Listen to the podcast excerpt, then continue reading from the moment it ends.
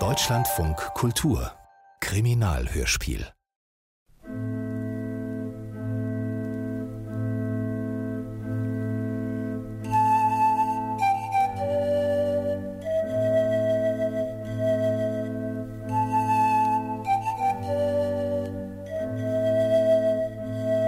Glauben Sie mir, Professor van Dusen darf man keinen Moment aus den Augen lassen.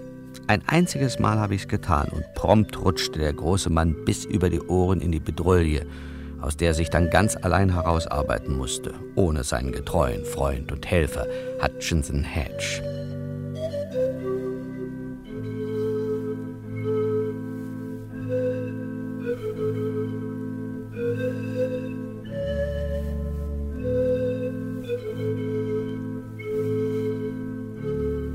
Es war in Sofia im Herbst des Jahres 1904.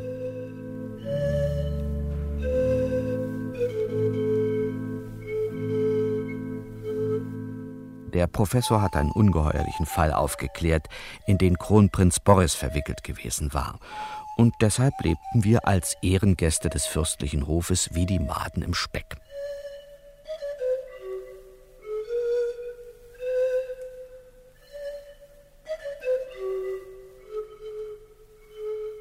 Ich fing an, mich zu langweilen, und als ich mir die Gelegenheit zu einer Spritztour über die Grenze bot, griff ich sofort zu.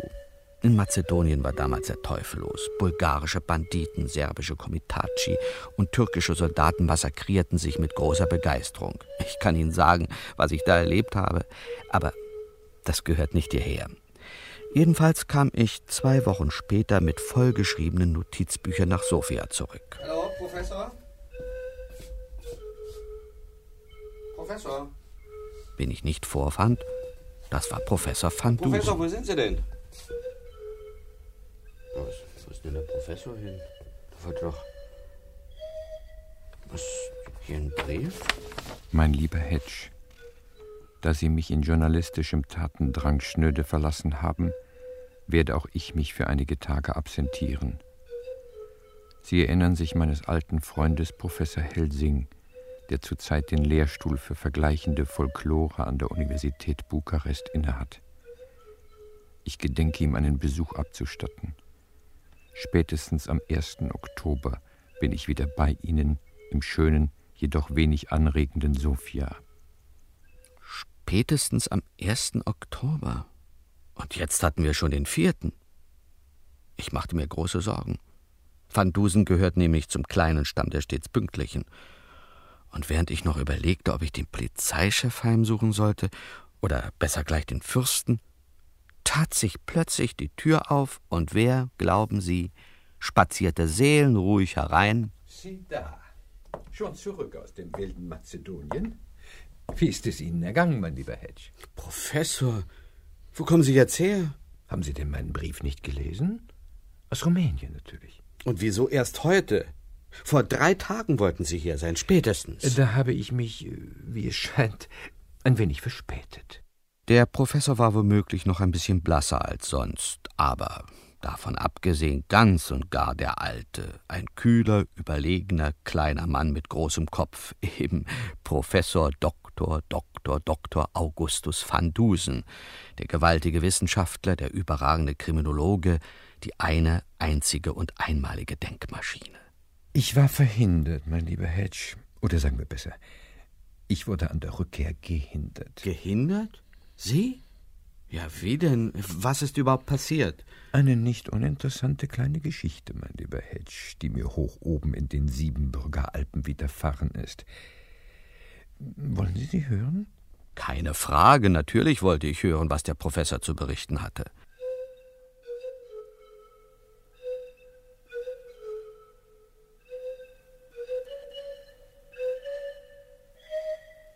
Aber er ließ sich Zeit. Er packte seine Reisetasche aus, nahm ein Bad, bestellte ein gutes Essen, Zigarren und Champagner. Dann lehnte er sich zufrieden im Sessel zurück. Ah, so.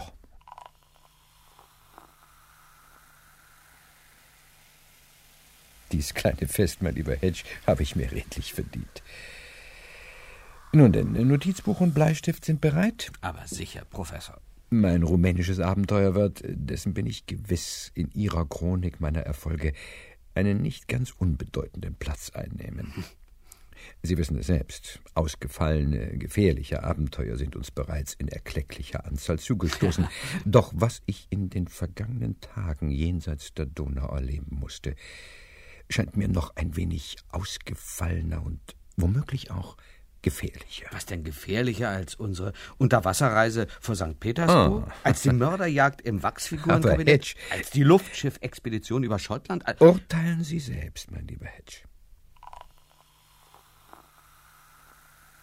Und nachdem er sich noch einen Schluck Champagner eingegossen und, was er nur sehr selten tat, eine gute Havanna angesteckt hatte, kam der Professor endlich zur Sache. Meinem Brief haben Sie ja wohl entnommen, dass ich Professor Helsing in Bukarest aufsuchen wollte. Ja.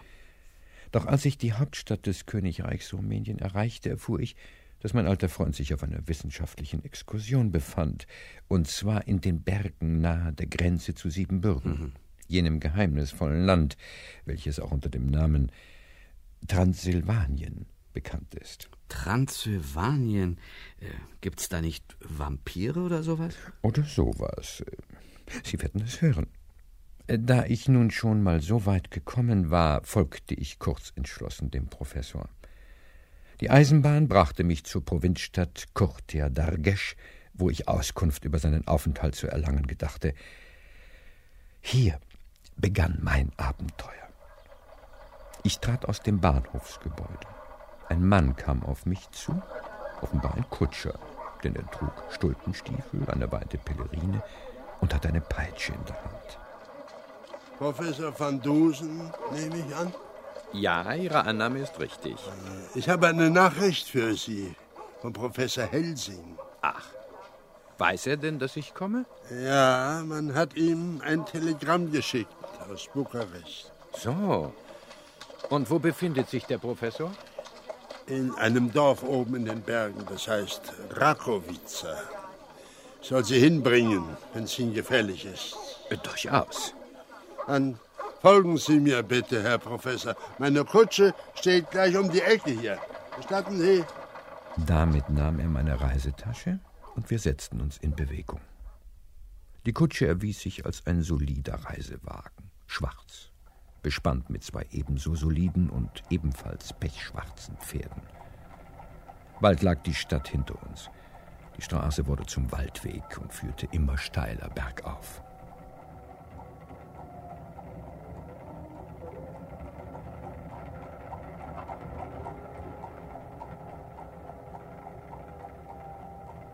Die Dunkelheit brach herein. Wind kam auf. Die Tannen rückten immer enger zusammen, wurden immer höher, immer schwärzer. Der Kutscher peitschte die Pferde zu rasender Fahrt. Ein Kreuzchen schrie.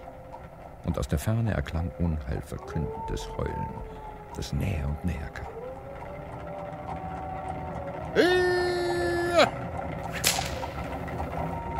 Ah, hören Sie, Professor.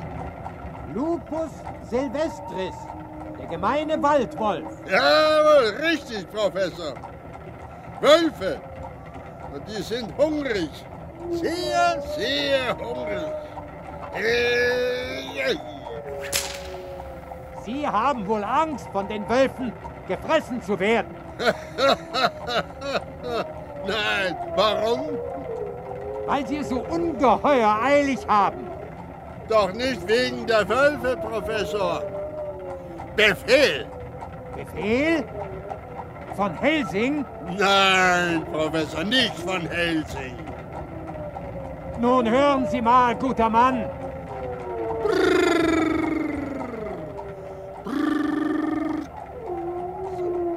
Sehen Sie? Mit ein wenig Ruhe kommt man besser ans Ziel. Ziel ist das rechte Wort, Professor. Sie sind angekommen. Brrr.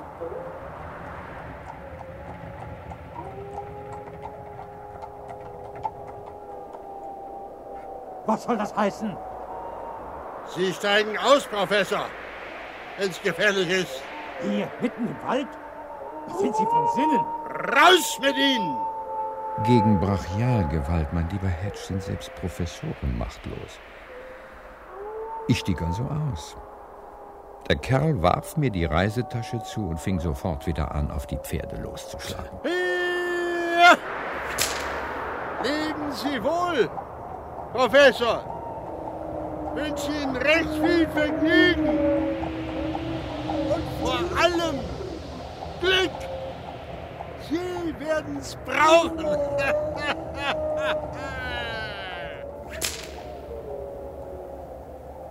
Da stand ich nun, Mutterseelen allein, in einem finsteren Wald, wie bei Land Hänsel, nur ohne Gretel. Der Sturm heulte mit den Wölfen um die Wette, und die Wölfe waren nicht mehr weit entfernt. Armer Professor. Wenn ich nicht sicher wüsste, dass Sie aus der ganzen Geschichte heil herausgekommen sind, würde ich Sie jetzt bedauern. Ich weiß Ihre Anteilnahme zu schätzen, mein lieber Hedge. Wie Sie wissen, verliere ich niemals den Nerv. Sehr richtig, ja. Ich folgte nicht dem natürlichen Drang zu wilder Flucht. Ich blieb vorerst stehen und schaute mich um. Und meine Kaltblütigkeit wurde belohnt. Durch sturmbewegte Zweige sah ich in nicht allzu großer Entfernung ein Licht. Ich bewegte mich darauf zu. Zuerst schritt ich, dann lief ich und schließlich ich will es nicht verschweigen, eilte ich. Das Geheul der Bestien und fast schon ihren Atem im Nacken.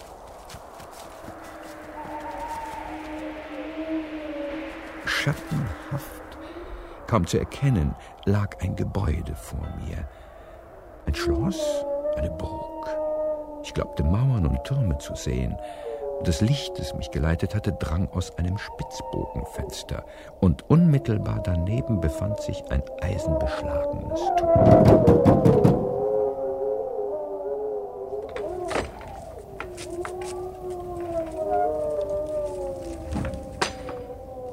Treten Sie ein, Professor van Dusen. Sie werden erwartet. Ein Missverständnis, wie mir scheint. Doch Not kennt kein Gebot. Seien Sie bedankt.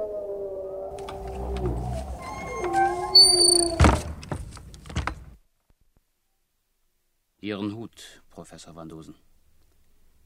Ihren Mantel. Ihre Tasche. Bitte sehr. Und wenn Sie mir nun freundlicherweise verraten würden, wo und äh, bei wem ich mich befinde. Folgen Sie mir, Professor Van Dusen. Wo war ich? Wer erwartete mich? Und wozu? Was sollte das bedeuten? War ich etwa vom Regen in die Traufe geraten, den Wölfen nur entronnen, um unter Räuber und Mörder zu fallen? Nun, das würde sich zeigen. Ich folgte meinem Führer, einem sehr großen, sehr breiten Mann mit einem groben, ausdruckslosen, fast toten Gesicht, den Gang entlang durch eine Tür in eine gewaltige, hell erleuchtete Halle. Die Steinquader des Fußbodens bedeckten kostbare Smyrna-Teppiche. An den Wänden hingen seltene Gobelins und alte Waffen. Wie in Schloss Glenmore bei den mörderischen McMurdochs. Ja, so ähnlich, mein lieber Hedge. Nur war hier alles wesentlich größer und reicher. Blanke, mittelalterliche Rüstungen standen an den geschnitzten Türen. Ein kostbarer Barockschrank enthielt eine Fülle ledergebundener Bücher.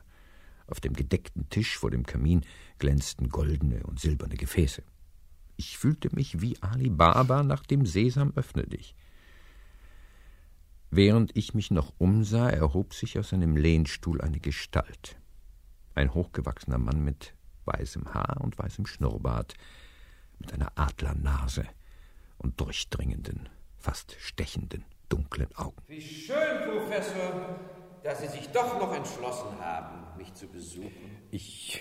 Zwar habe ich Sie schon ein wenig früher erwartet, aber Ende gut, alles gut. Sie sind hier, Professor van Dusen. Der große Professor van Dusen in meinen bescheidenen vier Wänden. Ich kann Ihnen gar nicht sagen, wie sehr ich mich freue. Ganz meinerseits. Aber ich bedauere, ich. Gestatten Sie, dass ich mich vorstelle? Graf Vlad Zepes Basarab Dracul. Nennen Sie mich kurz Graf Dracula. Und nun setzen Sie sich, Professor. Setzen Sie sich bitte. Danke. Ich habe Ihnen einen kleinen Imbiss vorbereiten lassen. Greifen Sie zu, Sie werden hungrig sein nach Ihrer langen Reise. Sie werden entschuldigen, dass ich Ihnen, zumindest was Speisen und Getränke betrifft, nicht Gesellschaft leiste. Nach Anbruch der Dunkelheit pflege ich niemals etwas zu mir zu nehmen.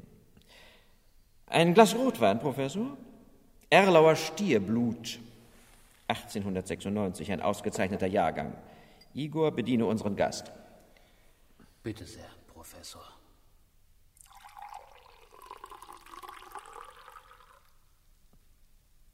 Was sollte ich tun? Ich war hungrig, also verschob ich meine Fragen auf später, nahm Platz und ließ es mir schmecken. Und dabei ist Ihnen gar nichts aufgefallen, Professor? Was hätte mir denn auffallen sollen? Na, praktisch alles. Die Kutsche, der Wald, die Wölfe, die Burg mit ihrem merkwürdigen Besitzer, der auch noch Dracula heißt. Haben Sie denn den Roman von diesem Engländer nicht gelesen? Stoker? Bram Stoker? Großer Bestseller vor sieben Jahren, da steht schon alles drin. Sie wissen doch mal, lieber Hedge, dass ich mich für Unterhaltungslektüre der leichteren Sorte nicht im mindesten interessiere. Lassen Sie mich bitte weitererzählen. Ich aß also und trank. Und mein charmanter, wenn auch rätselhafter Gastgeber machte Konversation. Ah, Sie betrachten mit Interesse das Porträt dort neben dem Kamin. Mhm. Ein faszinierendes Gesicht, finden Sie nicht? Es ähnelt dem Ihren, Graf. mein Vorfahr und Namensvetter, Vlad Dracul, Woivode der Walachei, 15. Jahrhundert. Mhm. Selbst in jener rauen Zeit weithin bekannt wegen seiner interessanten kleinen Passion, möglichst viele Menschen auf möglichst unangenehme Weise vom Leben zum Tode zu befördern, durch Pfählen, Schmoren, Kochen. Hm. Ein wenig Wildragout, Professor. Danke, Graf. Danke. Igor, du vernachlässigst deine Pflichten. Bitte sehr, Professor. Doch lassen wir die alten Zeiten, Professor. Kommen wir zu Ihnen.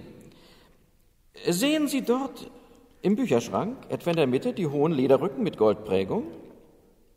Die kompletten Jahrgänge des Daily New Yorker, Professor, ab 1898. Ach, was Sie nicht sagen. Und wenn Sie mich nun fragen, aus welchem Grunde ich mir hier im rumänischen Hinterwald eine Zeitung aus New York halte, so antworte ich Ihnen einzig und allein wegen der ausgezeichneten Berichte des Mr. Hutchinson Hedge über Ihre kriminologischen Erfolge, Professor. Ausgezeichnete Berichte. Hat er das wirklich gesagt? Mhm. Der alte Knabe wird mir richtig sympathisch. Und wissen Sie, Professor, welches Ihrer Abenteuer ich für das bedeutsamste halte? Nun, vielleicht das Problem der gestohlenen Unseradium. Uh -uh. Oder meinen Wettbewerb mit Sherlock Holmes? Oder den Laterna Magica-Mord in Berlin? Hochinteressante Fälle, Professor, ohne Frage. Und Ihre Lösungen stellen Musterbeispiele moderner Kriminologie dar.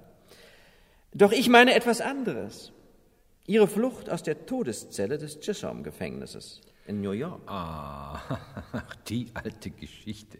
Aber dabei handelte es sich äh, streng genommen gar nicht um einen kriminologischen Fall, sondern lediglich um ein Spiel, eine, eine Wette. Sie sind zu bescheiden, Professor. Wie Sie sich trotz massiver Behinderung und Bewachung aus der Zelle befreiten, wird für mich immer Ihr absolutes Meisterstück bleiben. Sie schmeicheln mir, Graf. Wenn Sie auch, ich bitte dies nicht als Kritik oder gar Herabsetzung aufzufassen, wenn Sie auch bei Ihrer Flucht Hilfe von außen in Anspruch nehmen mussten. Mussten? Ich sagte damals. Sie sagten, ich hatte noch zwei weitere bombensichere Ausbruchsmethoden in petto. Ganz recht, Graf, das sagte ich. Und das meinte ich auch. Interessant.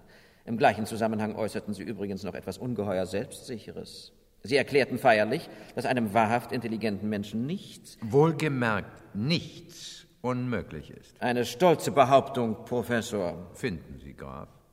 Durch diesen Ihren Anspruch, Professor, durch Ihre kriminologischen und mehr noch Ihre wissenschaftlichen Erfolge sind Sie für mich eine Art Symbolgestalt geworden, gewissermaßen der fleischgewordene Zeitgeist. Oh, Sie übertreiben, Graf. Oh nein, Professor. Sie, gerade Sie sind unter allen Menschen der Welt derjenige, der auf perfekte Weise den Positivismus der modernen Naturwissenschaft verkörpert. Oh, ich fühle mich geehrt. Geehrt? Halten Sie es wirklich für eine Ehre, als Galionsfigur des sogenannten Fortschritts zu fungieren? Ein seelenloses System zu vertreten, begründet von bornierten kleinen Geistern, welchen es nicht gegeben ist, über ihren engen Horizont hinauszusehen, vorzustoßen zu den wahrhaften Mysterien der Natur. Glauben Sie mir, Professor, nicht die Chemie wird uns selig machen. Sondern? Die Alchemie, Professor, die Rückkehr zur Weisheit der Alten, die gläubige Suche nach der verschütteten Wahrheit, nach dem Stein der Weisen, dem Elixier des Lebens. Und dem Perpetuum mobile nicht zu vergessen. Spotten Sie nur, Professor. Sie wissen ja, wer zuletzt lacht, lacht am besten. Es ist spät geworden, Sie werden müde sein. Igor, führe unseren Gast in sein Zimmer. Folgen Sie mir, Professor. Das Zimmer war sorgsam hergerichtet. Im Kamin brannte ein Feuer. Das Bett war bezogen und aufgeschlagen. Ein merkwürdiger Kontrast zur Atmosphäre des Unheils, der Bedrohung, die ich im ganzen Hause wahrzunehmen glaubte. Dennoch schlief ich tief und fest.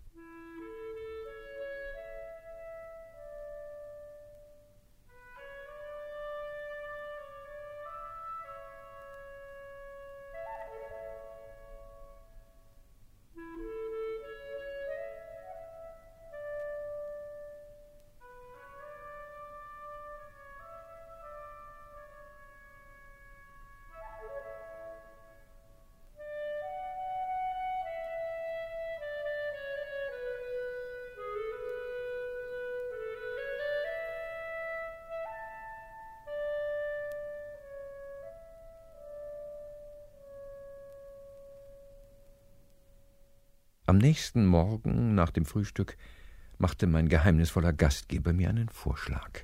Hätten Sie wohl Lust, Professor, obschon Sie kein Adept der königlichen Kunst sind, mein alchemistisches Laboratorium zu besichtigen? Aber mit Vergnügen, Graf.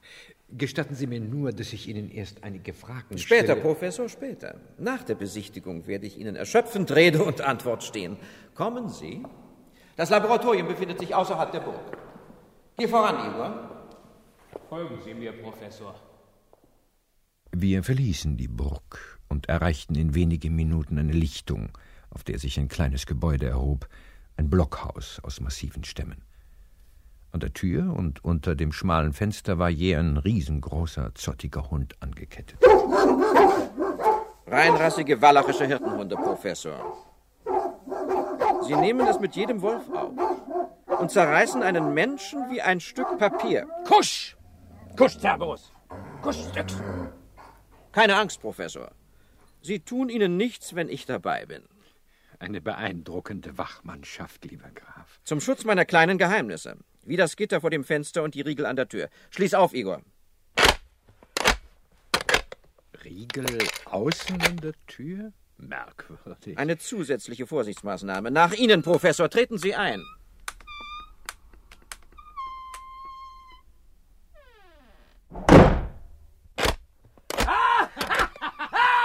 Kaum hatte ich die Schwelle überschritten, fiel hinter mir plötzlich die Tür ins Schloss.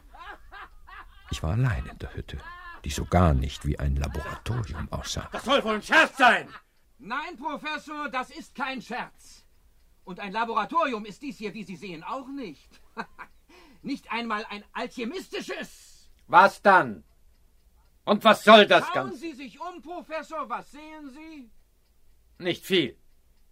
Eine Pritsche, einen Eimer. Und dieser Stahlkasten mitten im Raum scheint ein moderner Safe zu sein, mit einem Kombinationsschloss. Ansonsten kahle Wände, ein Gitterfenster, eine von außen verrammelte Tür. Abgesehen vom Safe sieht es hier aus wie. Richtig, Professor, wie in einer Zelle. Sie sind wieder einmal im Gefängnis. Und diesmal gilt es nicht eine lächerliche Wette um eine Kiste Champagner. Diesmal geht es um Ihr Leben. Das meinen Sie nicht ernst, Graf. Oh doch, Professor. Der Safe enthält nämlich eine Bombe von großer Sprengkraft mit einem Zeitzünder, der sie in 6 mal 24 Stunden zur Explosion bringen wird. Das heißt, am 2. Oktober 1904 um 8 Uhr morgens wird die Bombe in die Luft gehen. Mit dem Safe, mit der Blockhütte und mit Ihnen, hochverehrter Professor van Dusen. Das wäre Mord, Graf. Nicht doch, Professor. Ich lasse Ihnen zwei Chancen, dem Ihnen drohenden Schicksal zu entgehen. Sie können Ihr Gefängnis verlassen. Angesichts der massiven Wände, des Fenstergitters und der verriegelten Tür allerdings ein schwieriges Unterfangen. Ganz zu schweigen von der Anwesenheit meiner beiden Lieblinge. Was da bloß? Und die zweite Chance? Ganz einfach, Professor.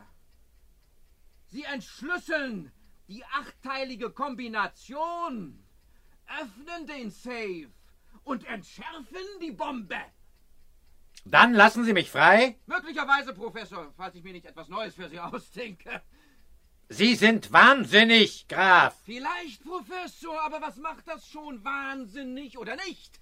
Mein Wille ist hier Gesetz, nicht wahr, Igor? Jawohl, Euer Gnaden. Und es ist mein Wille, Professor, Sie einer Prüfung auf Tod oder Leben zu unterziehen. Deshalb habe ich dieses Gebäude errichten lassen und den sündhaft teuren Safe aus London bezogen. Deshalb habe ich Sie durch einen meiner Leute hierher gelockt. Sie sind doch ein Ausbund an wissenschaftlicher und kriminologischer Intelligenz. Sie sind ein Genie, Sie sind eine Denkmaschine. Beweisen Sie es! Denken Sie sich heraus aus dem Gefängnis des Grafen Dracula.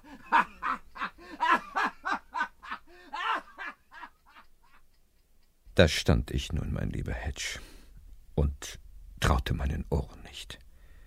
Ich war einem Wahnwitzigen in die Falle gegangen, einem fanatischen Gegner von Fortschritt und Wissenschaft. Es ging um mehr als mein Leben. So? Worum denn noch? Um nicht weniger als den Primat des menschlichen Geistes. Hm? Wenn Sie verstehen, was ich meine.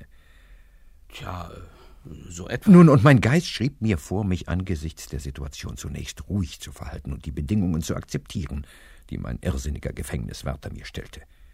Mir blieb gar nichts anderes übrig. Oh, ich weiß nicht. Treten, schlagen, kratzen, beißen. Aber, Hedge, ich bitte Sie, Gewalt ist stets das Mittel der Dummen. Ja. Und wenn Sie sich vor Augen führen, dass Igor aussah wie der mehrfache Weltmeister im Freistilringkampf. Ich ließ es also geschehen, dass die beiden mich durchsuchten und an sich nahmen, was sie in meinen Taschen fanden. Graf Dracula hat bestimmt daran gedacht, was Sie im Chisholm-Gefängnis mit etwas Geld, Schuhwichse und Ihren Schnürsäckeln angestellt haben. ja, mag sein, mein lieber Hedge. Jedenfalls ließ er mir nicht mehr als ganze zwei Besitztümer. Meine Taschenuhr, ich musste doch genau wissen, wann die Bombe explodieren würde, und auf mein Ersuchen die Ersatzbrille, die ich stets bei mir führe. Wie leicht geht eine Brille in zwei. Und ohne Ersatzbrille bin ich dann so gut wie blind. Ein hilfloser Van Dusen ist kein ebenbürtiger Gegner, Graf. Nun gut, behalten Sie sie. Noch etwas, Graf. Ich mag ein Genie sein. Aber ein Übermensch bin ich nicht und auch kein Wundertäter. Ganz ohne Hinweis kann niemand das Geheimnis der Safe-Kombination lösen. Nicht einmal ich. Mhm, versteht sich, Professor. Ihren Hinweis sollen Sie haben. Er wartet auf Sie. Sehen Sie doch mal hinter den Safe. Hier steht eine Schüssel. Richtig, Professor. Und wenn Sie mir den Knittelvers verzeihen wollen, diese Schüssel ist der Schlüssel.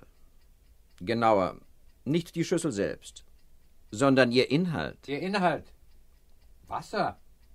Und auf dem Boden ein goldener Ring. Ein Siegelring, wie es scheint, mit einem Wappen. Ein goldener Pfahl auf schwarzem Grund.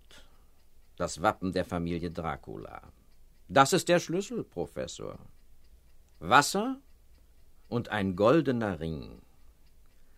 Denken Sie darüber nach, Sie Denkmaschine. Komm, Igor. Jawohl, Euer Gnaden. Damit verließen sie mich. Ich folgte dem Rat des Grafen und dachte nach. Sie sagen das so ruhig, Professor. Hatten Sie denn gar keine Angst? Angst? Nein. Gewiss, die Situation war gefährlich, aber mir erschien sie in erster Linie als anregende Herausforderung. Oh. Also da kann ich mir angenehmere Anregungen vorstellen. Sie sind doch nicht Professor van Dusen, mein lieber Hedge. Richtig. Wie gesagt, ich dachte nach. Und ich inspizierte sorgfältig das Kombinationsschloss des Safes. Acht Öffnungen, hinter jeder durch Rädchen zu verstellen, die 25 Buchstaben des Alphabets und die zehn Ziffern von 0 bis 9. Gesucht war eine aus acht Teilen bestehende Lösung. Vielleicht eine achtstellige Zahl. Ja, oder ein Wort mit acht Buchstaben, wie beim Kreuzwort. Vielleicht auch eine Kombination von Buchstaben und Zahlen. Die Möglichkeiten gab es viele. Kann ich mir vorstellen. Millionen, Milliarden. Viel, viel mehr, mein lieber Hedge. 35 hoch 8. Hm. Rechnen Sie das mal in einer stillen Stunde aus.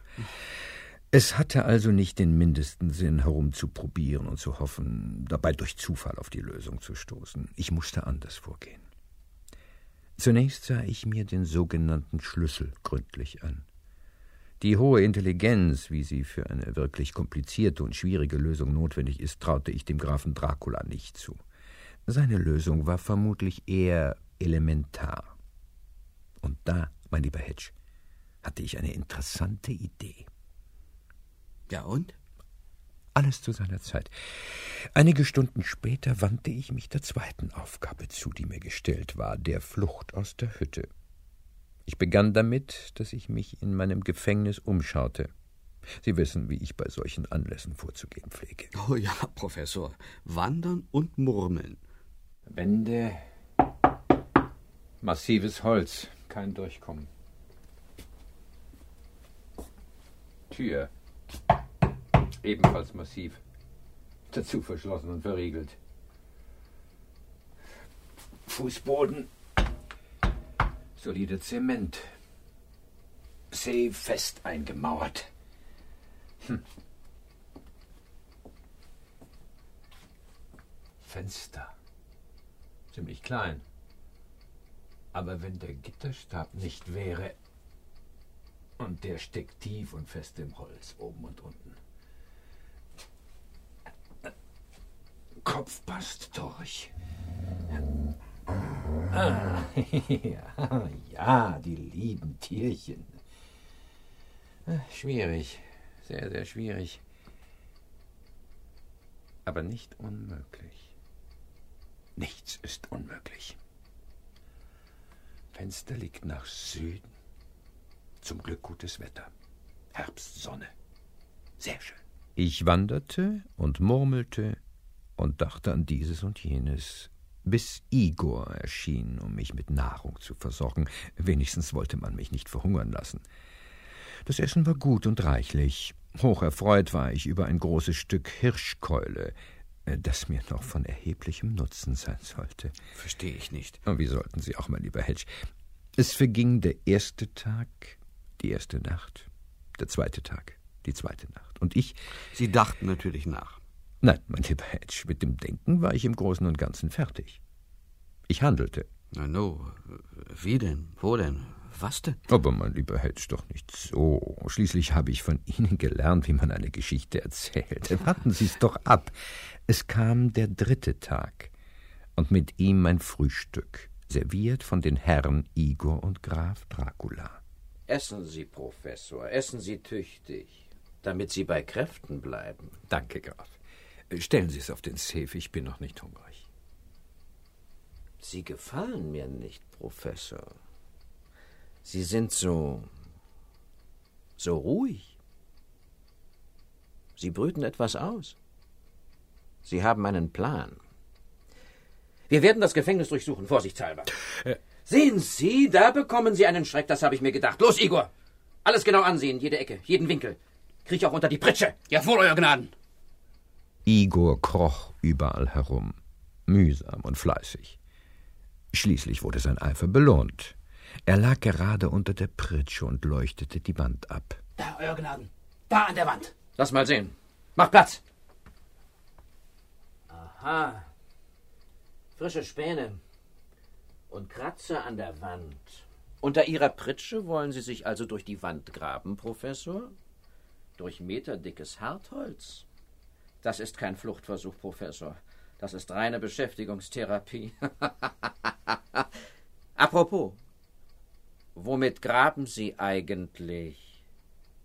Doch nicht mit den Fingernägeln. Igor, der Professor wird durchsucht. Jawohl, Euer Gnaden. Igor gab sein Bestes. Doch das war offenbar nicht gut genug. Jedenfalls fand er nichts. Außer meiner Taschenuhr natürlich. Moment mal, Professor. Und äh, Ihre Ersatzbrille?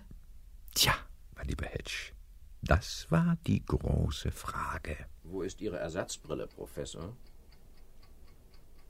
Wo ist Ihre Ersatzbrille? Darauf möchte ich nicht antworten, Graf. So?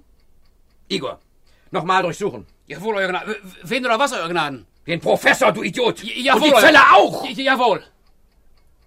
Die zweite Durchsuchung erwies sich als ebenso ergebnislos wie die erste. Graf Dracula, leicht verstört, zog sich schließlich mit Igor zurück, und ich begann zu frühstücken. Aus gewissen Gründen zog ich es vor, allein zu speisen.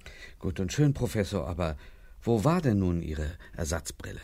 Denken Sie doch nach, mein lieber Hedge. Zählen Sie zwei und zwei zusammen. Draußen vielleicht? Hm.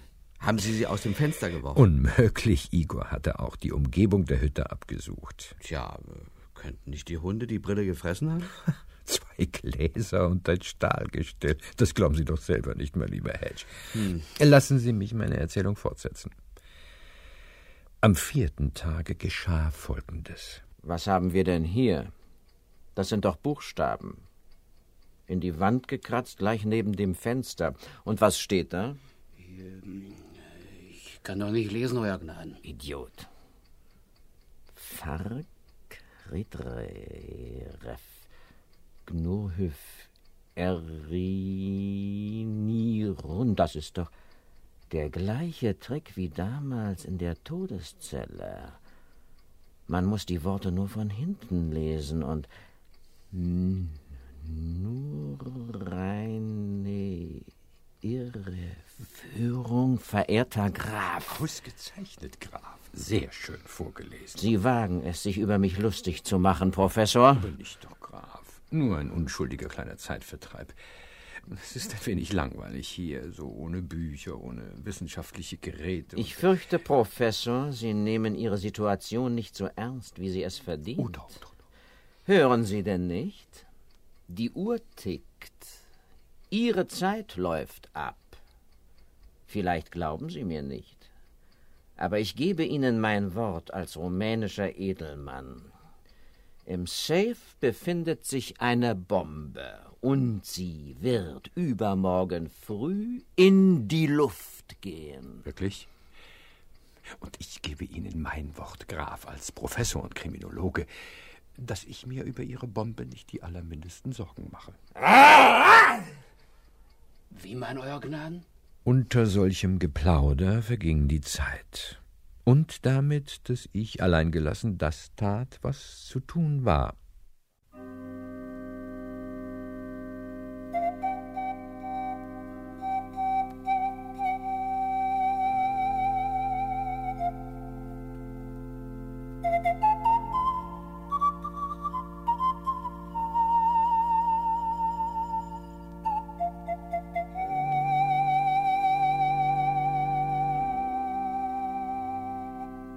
Der fünfte Tag kam und ging, die Nacht brach herein. Die Nacht vom 1. zum 2. Oktober 1904.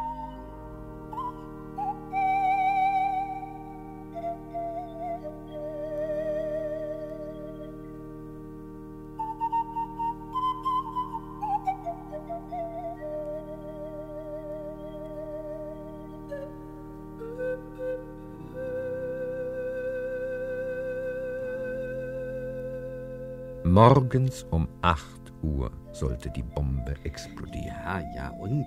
Machen Sie es doch nicht so spannend, Professor.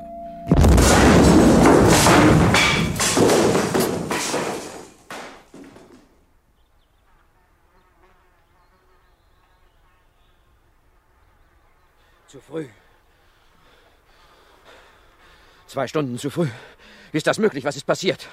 Ich weiß nicht, Euer Gnaden. Idiot, schließ auf! Schneller, Igor! Die Hütte steht jedenfalls noch. Merkwürdig. Professor, sind Sie am Leben? Der Safe ist auch noch ganz.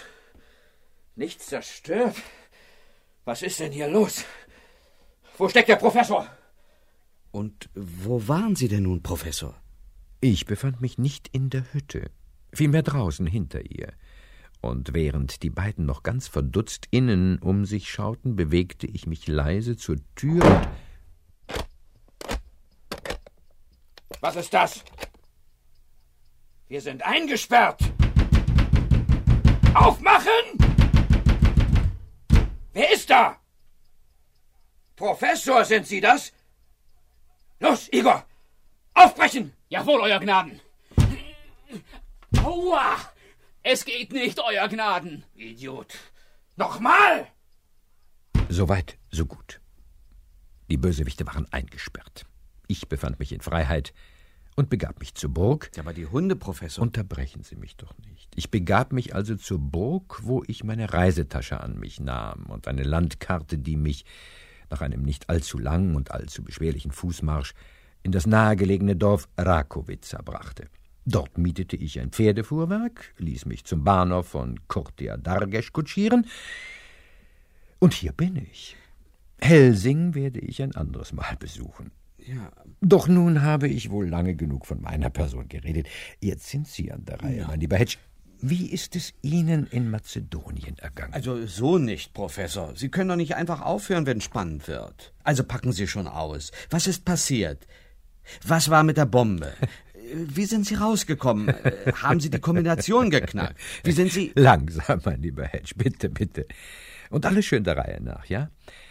Was die Kombination betrifft, das war das geringste Problem. Schon am ersten Tage, nach ein paar Stunden, gelang es mir, den Safe zu öffnen. Ja, und wie? Denken Sie an den Hinweis, den Graf Dracula mir freundlicherweise überlassen hatte. Ja, und? Ein goldener Siegelring im Wasser. Denken Sie an das Tischgespräch, das ich mit dem Grafen führte, über Chemie und Alchemie. Denken Sie an meine Vermutung, der Hinweis auf die Kombination würde sich nicht als kompliziert, sondern als elementar erweisen. Der Hinweis war elementar, mein lieber Hedge, im wahrsten Sinne des Wortes.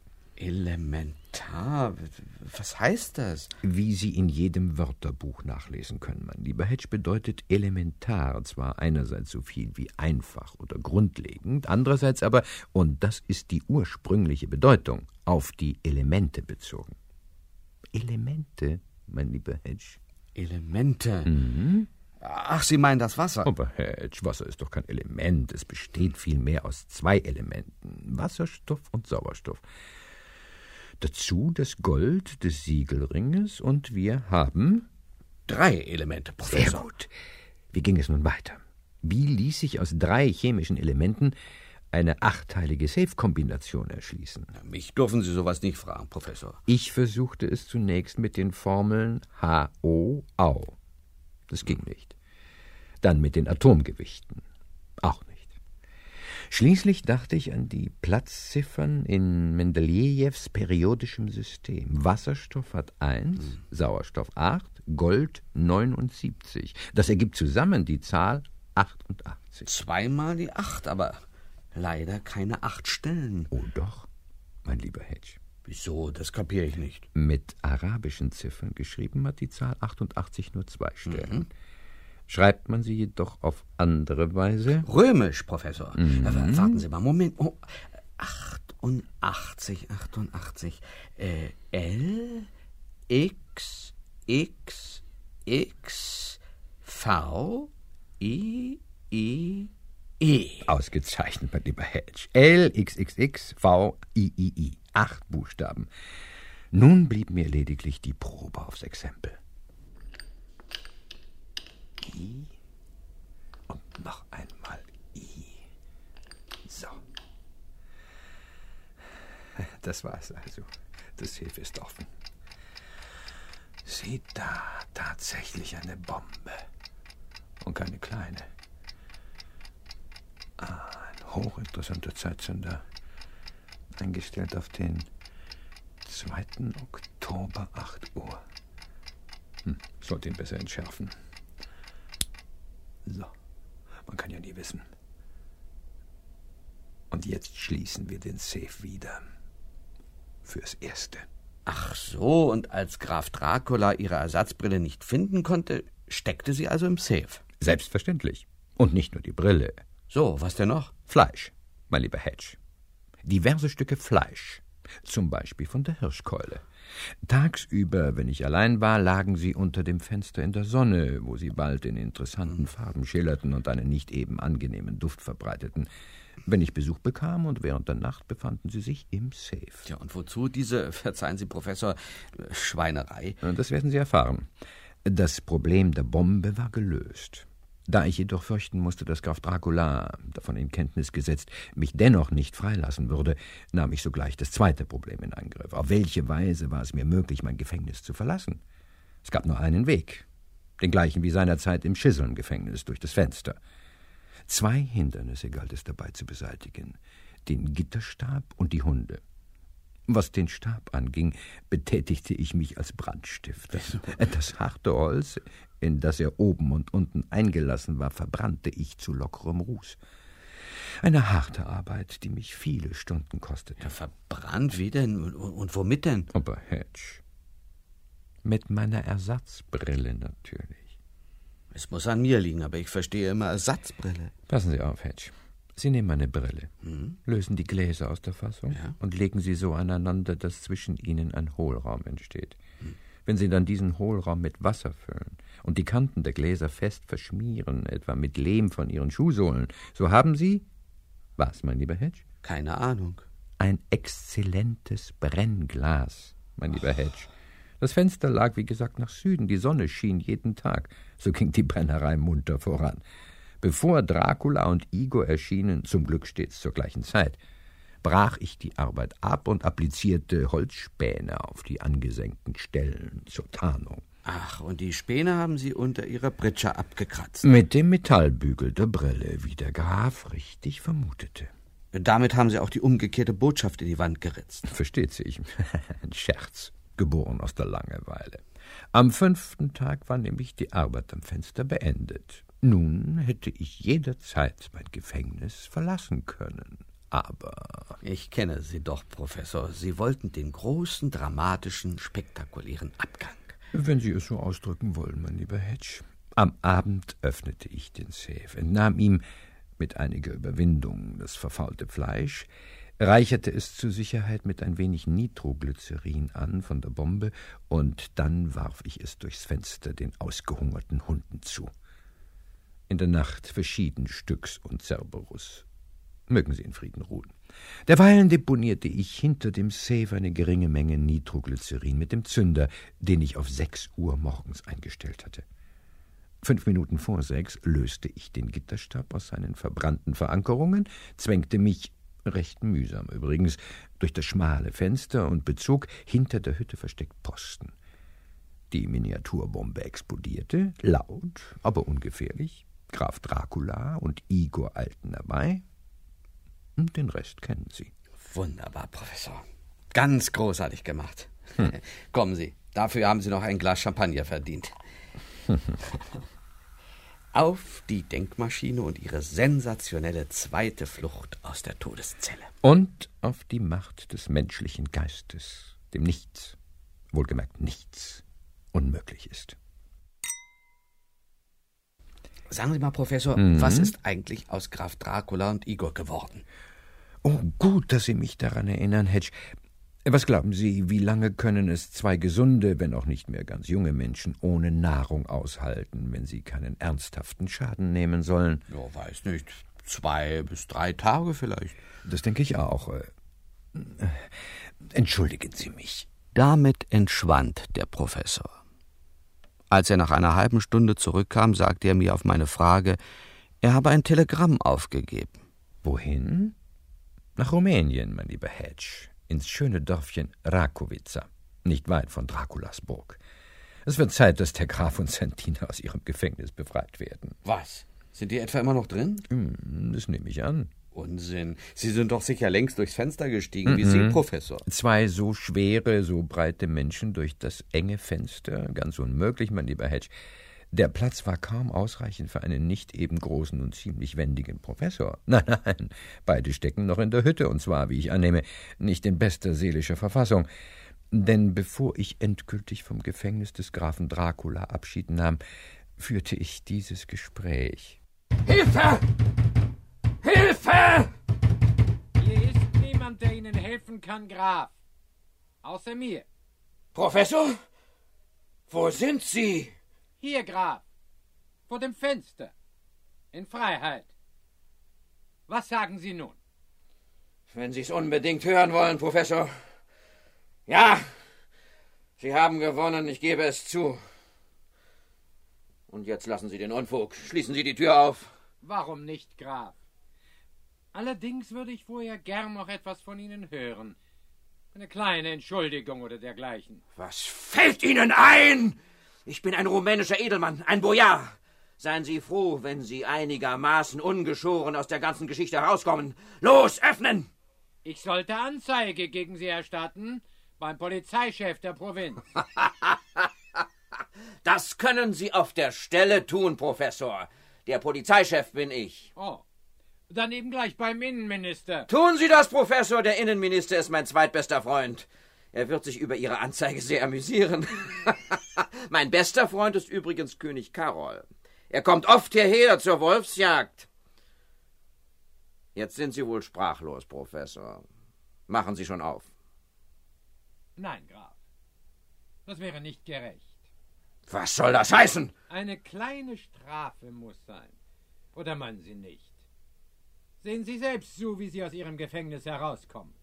Kratzen Sie sich durch die Wände. Oder nehmen Sie so stark ab, dass Sie durchs Fenster passen. Aber beeilen Sie sich.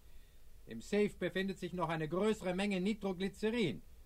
Und ich habe mir erlaubt, aus meiner Taschenuhr einen Zeitzünder zu konstruieren und ihn auf den 5. Oktober 8 Uhr einzustellen. In drei Tagen also. Das. Das können Sie doch nicht tun, Professor. Und natürlich habe ich auch die Kombination geändert.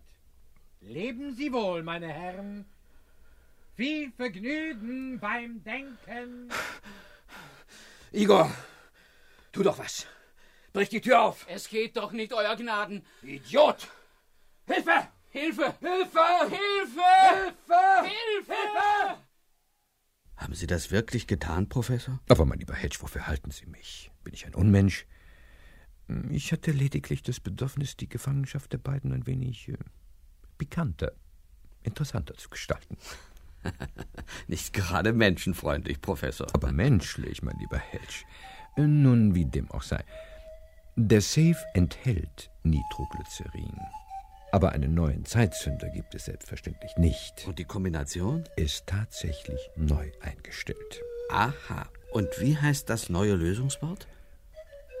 Ein kleiner Hinweis, mein lieber Hedge. Hm. Mein Sesam öffne dich ist nicht wie das des Grafen elementar, man kann es vielmehr als genial bezeichnen. Hm. Nun? Acht Buchstaben. Ja.